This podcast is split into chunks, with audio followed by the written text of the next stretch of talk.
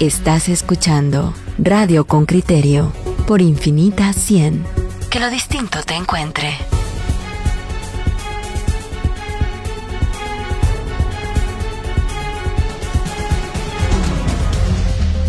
Coyuntura.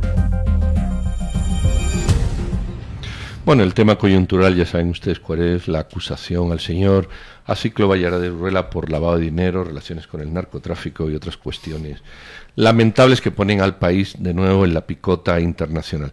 Este caso, o parte de este caso, o, si ustedes quieren, algo similar a este caso, eh, se lleva en la Fiscalía contra la Impunidad del Ministerio Público y vamos a hablar con don Juan Francisco Sandoval, que es el jefe de esa Fiscalía. Fiscal, buenos días. Buenos días, Pedro. Mucho gusto. Muchas gracias por la invitación. Muy amable. Eh, usted ya leyó o sabe, está informado de lo que pasó en Estados Unidos. ¿Qué paralelismo, qué coincidencia, qué divergencia, qué similitud se puede hacer entre lo que la acusación de Estados Unidos ayer del distrito de Florida y, y el caso que usted lleva que, que, bueno, presenta coincidencia, entre ellas las famosas bolsas esas que yo creo ya haberlas visto más que en mi casa. Eh, ¿qué, qué, qué, coincidencias. pero sin el contenido. Pero sin el contenido, claro. Pero son unas bolsas que yo ya veo esa foto recurrente. Pareciera, se lo voy a preguntar de otra manera, fiscal, pareciera que Estados Unidos ha desarrollado el caso que usted tenía. Bueno, eh, también buenos días a Claudia y a Juan Luis. Bienvenido, eh, fiscal. mucho gusto. Lo que pude ver eh, de, la, de lo que presentaron ayer las autoridades de Estados Unidos es que precisamente eh, obtuvieron alguna información que empata con alguno de los casos que aquí en Guatemala nosotros hemos tenido la oportunidad de presentar y que precisamente parte de la información que aparecía ahí consignada corresponde a las fotografías que fueron proporcionadas por una persona que testificó que tenía eh, guardadas o archivadas en su aparato telefónico y que en realidad corresponden a la información que nosotros hemos podido establecer con respecto a una serie de pagos bimensuales que eh, una de las personas que declaró denominó champurradas, que era una manutención que se proveía eh, bimensualmente a algunos legisladores con el propósito como contraprestación por eh, que pudieran pasar en el Congreso de la República algunas leyes. es un caso que, que, está relacionado con subordinación de poderes es como nosotros lo conocemos porque eh, denota una subordinación de uno de los organismos del Estado, en este caso el legislativo, em, por, por parte del Ejecutivo, una serie de directrices y que tenía también alrededor una eh, prestación económica que era precisamente comisiones ilícitas y que de acuerdo con la información que han podido documentar las autoridades de Estados Unidos, eran provenientes de eh, ilícitos relacionados con la actividad de narcotráfico. Mire, eh, fiscal, usted claramente está diciendo, y, Pedro, esas maletas que, que, ya resultan familiares aquí en Guatemala cuando vemos las fotografías, pero a medida que uno lee el relato de esos agentes del FBI, uno va descubriendo algo que también le suena a uno muy conocido, ese entramado de empresas offshore en Panamá que justamente le aparecen a usted en el segundo caso por el cual acusa al exministro de Economía. Me refiero al intercambio que se da eh, de apartamentos en Casa Margarita a través de una serie de empresas de cartón formadas en, en Panamá. ¿Puede explicarnos usted la relación que ve en el mecanismo descrito en uno y en otra fiscalía? Bueno, eh, en otro de los casos en los que se encuentra involucrada esta persona, eh, en la fiscalía se obtuvo la información, en la fiscalía de acá de Guatemala, se obtuvo información relacionada con una recepción de sobornos que supera los 7 millones de dólares por el señor Gustavo Adolfo Alejos Cámara, eh, procedentes de un constructor y el propósito era el pago de la deuda de arrastre que ha sido una de las eh, deuda de arrastre, es decir, deuda que han tenido distintas administraciones gubernamentales y era la, la contraprestación, el pago de la comisión ilícita por eh, que precisamente el gobierno honrara eh, esas deudas.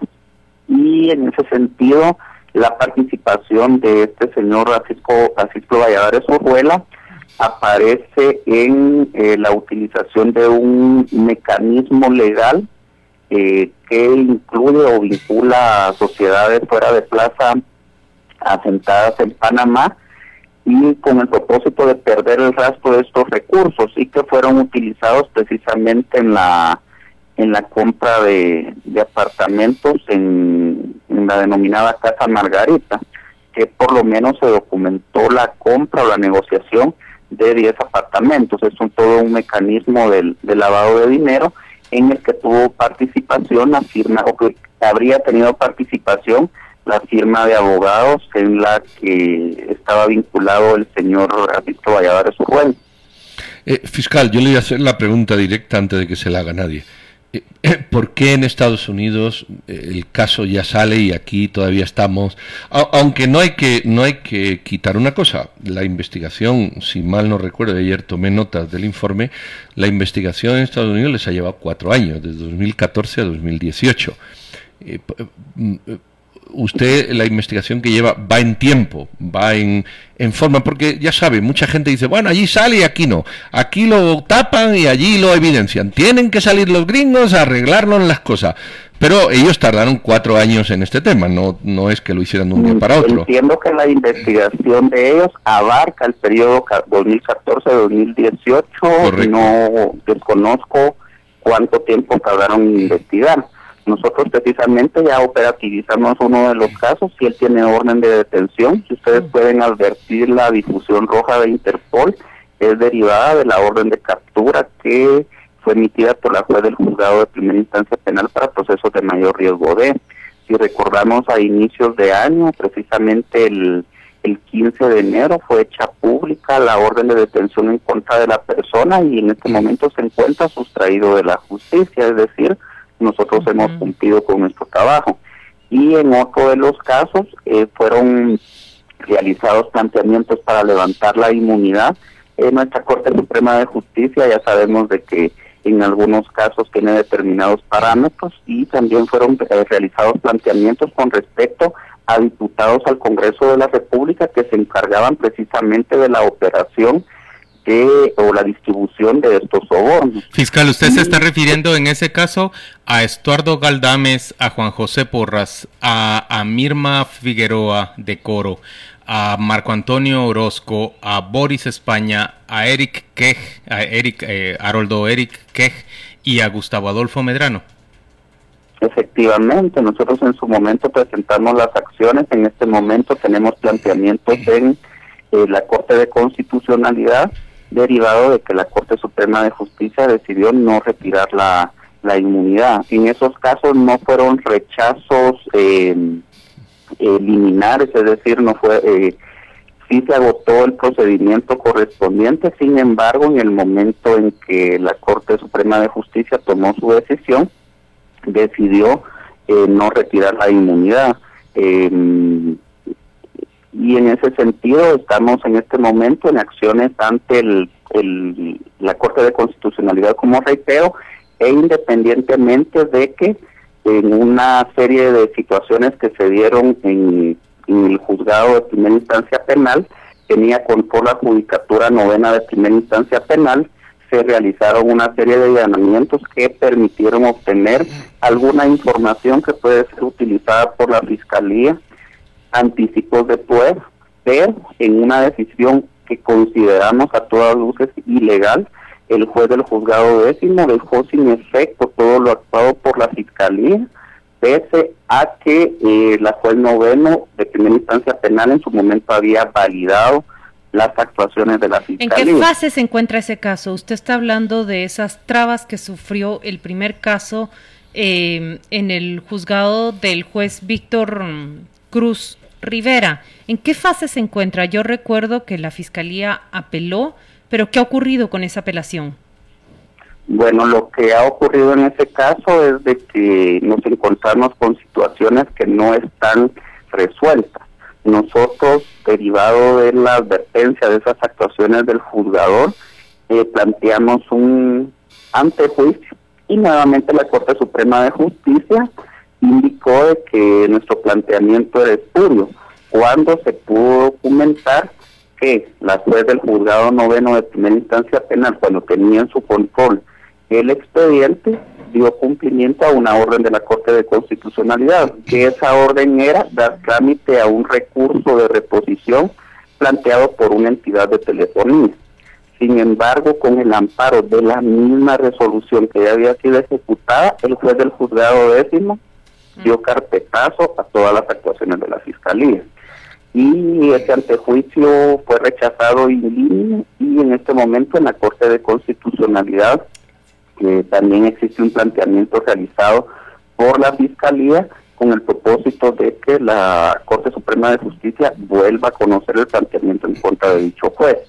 Aparte de ello, la Fiscalía eh, recusó al juzgador por estas actuaciones y por eh, advertir también de que la persona este Asisto Valladares Urruela eh, fue quien recomendó a una hermana del juzgador ah. eh, en el propio Ministerio de Economía, es decir, existía otra vinculación que... Eh, Quedar bien entre el exministro y el juez. Fiscal, estamos hablando del juez Víctor Cruz. Efectivamente, entonces en ese otro caso estamos a la expectativa de que se resuelvan todos los planteamientos realizados por la Fiscalía. Eh, eh, fiscal, eh, de estos listados de diputados, diputados en su momento, que, le acaba de leer, no sé si Claudia Juan Luis, que ustedes pidieron ante juicio y que la Corte le negó, no sé si la mitad de ellos ya no son diputados.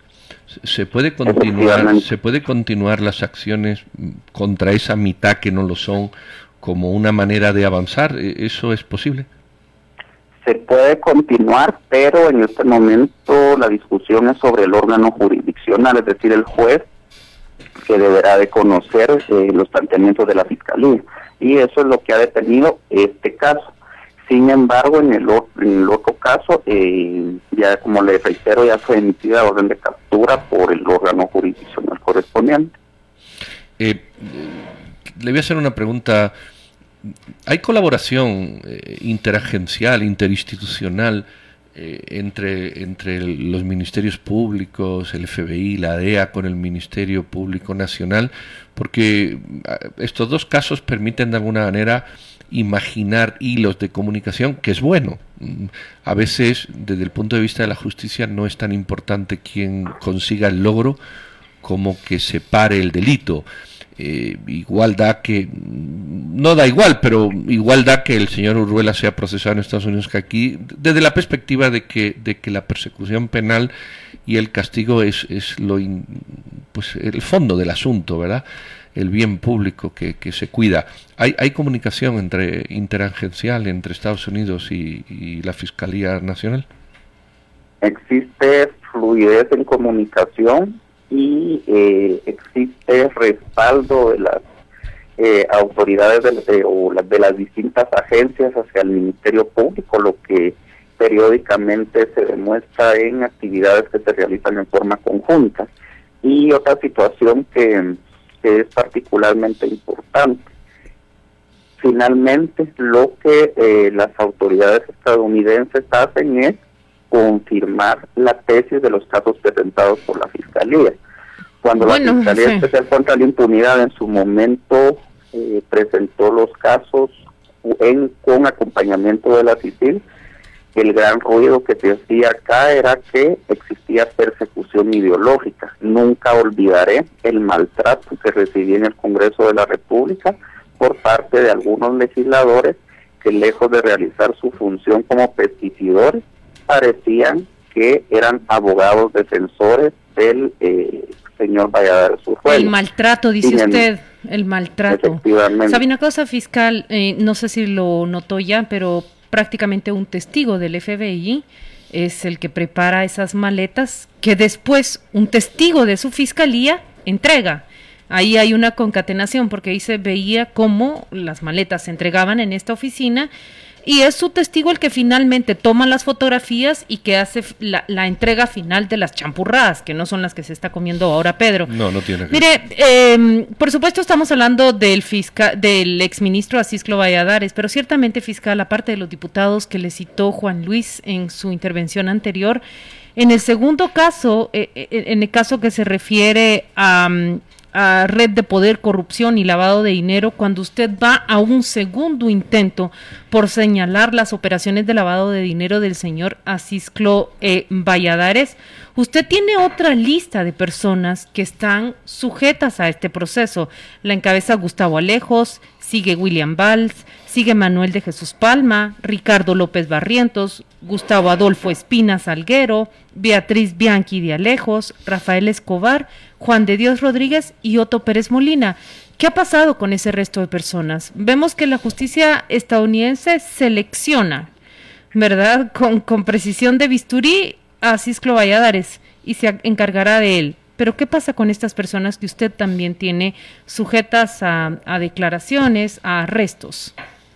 Bueno, en el caso del señor eh, Gustavo Alejos Cámbara, eh, Manuel de Jesús Palma, en el caso de Beatriz Hamza, de Rafael Escobar Pereira, son personas que se encuentran eh, vinculadas a, proceso penal. En el caso de Gustavo Adolfo Espina Salguero, eh, él fue citado en su momento, hizo alguna acreditación de que se encontraba convaleciente fuera del país, sin embargo, actualizaremos la información con el propósito de que también responda por los hechos que fueron en su momento imputados. En el caso de Ricardo López Barrientos, lamentablemente falleció y se extinguió la persecución penal en su contra. En el caso de Juan de Dios de la Cruz Rodríguez López y Otto Fernando Pérez Molina, a inicios de año, eh, la juzgadora eh, en este caso resolvió de que la fiscalía tenía que aportar mayores elementos de investigación que acreditaran la vinculación de ellos con esta operación y en ese sentido estamos eh, recabando esa información y en su momento serán nuevamente para imputárseles estos hechos. Perdone, fiscal, solo no me queda claro. Mirma, Mirma de Coro y, y Juan José Porras, por ejemplo, que ya no son diputados, ¿en qué situación se encuentran ahorita? Bueno, en este momento han sido despojados de la prerrogativa y como les reiteraba, no hemos podido realizar peticiones en el órgano pues. jurisdiccional con relación a estas personas debido al encantamiento que se encuentra sobre el órgano jurisdiccional que debe conocer, porque este es el caso eh, que hemos conocido como subordinación de poder, que es un caso distinto al que Claudia realizaba la última consulta. Eh, eh, fiscal, queda un mal sabor de boca. Yo sé que es producto más de, nuestra formación jurídica romana que, anglosajona, pero queda un, un, de boca ciudadano pensar que uno de los testigos pudiera ser el señor Valdizón. Que otro de los testigos, parece que está mucho más confirmado, es el señor Cobar Bustamante, y, que estas personas mm, prácticamente por ser colaboradores eficaces o, testigos confidenciales, eh, quedan no, no libres, pero sí, sí, sí, de alguna manera con un castigo más simbólico que ejemplar. Eh, obviamente de la perspectiva norteamericana se entiende perfectamente y el proceso anglosajón, desde la perspectiva latina y nacional queda ese mal sabor de boca. ¿Cómo, cómo digerir lo de los testigos eficaces que efectivamente son eficaces para algunos sistemas, pero donde delinquieron y donde hicieron como, como que se escapan de las manos. ¿Cómo, explicar esto para, para que no quede, no quede esa amargura? No lo veo como amargura, sino precisamente la colaboración eficaz, como es conocida acá en Guatemala, tiene determinados parámetros que sí prestan colaboración con la justicia, que permiten desarticular, determinar cómo operan eh, algunos grupos criminales, que eh, se logra también la obtención de frutos que se hayan obtenido como, como resultado de la actividad ilícita. Y permiten vincular a otras personas, entonces desde, por lo menos desde la perspectiva de la persecución penal, no hay un mal sabor de boca.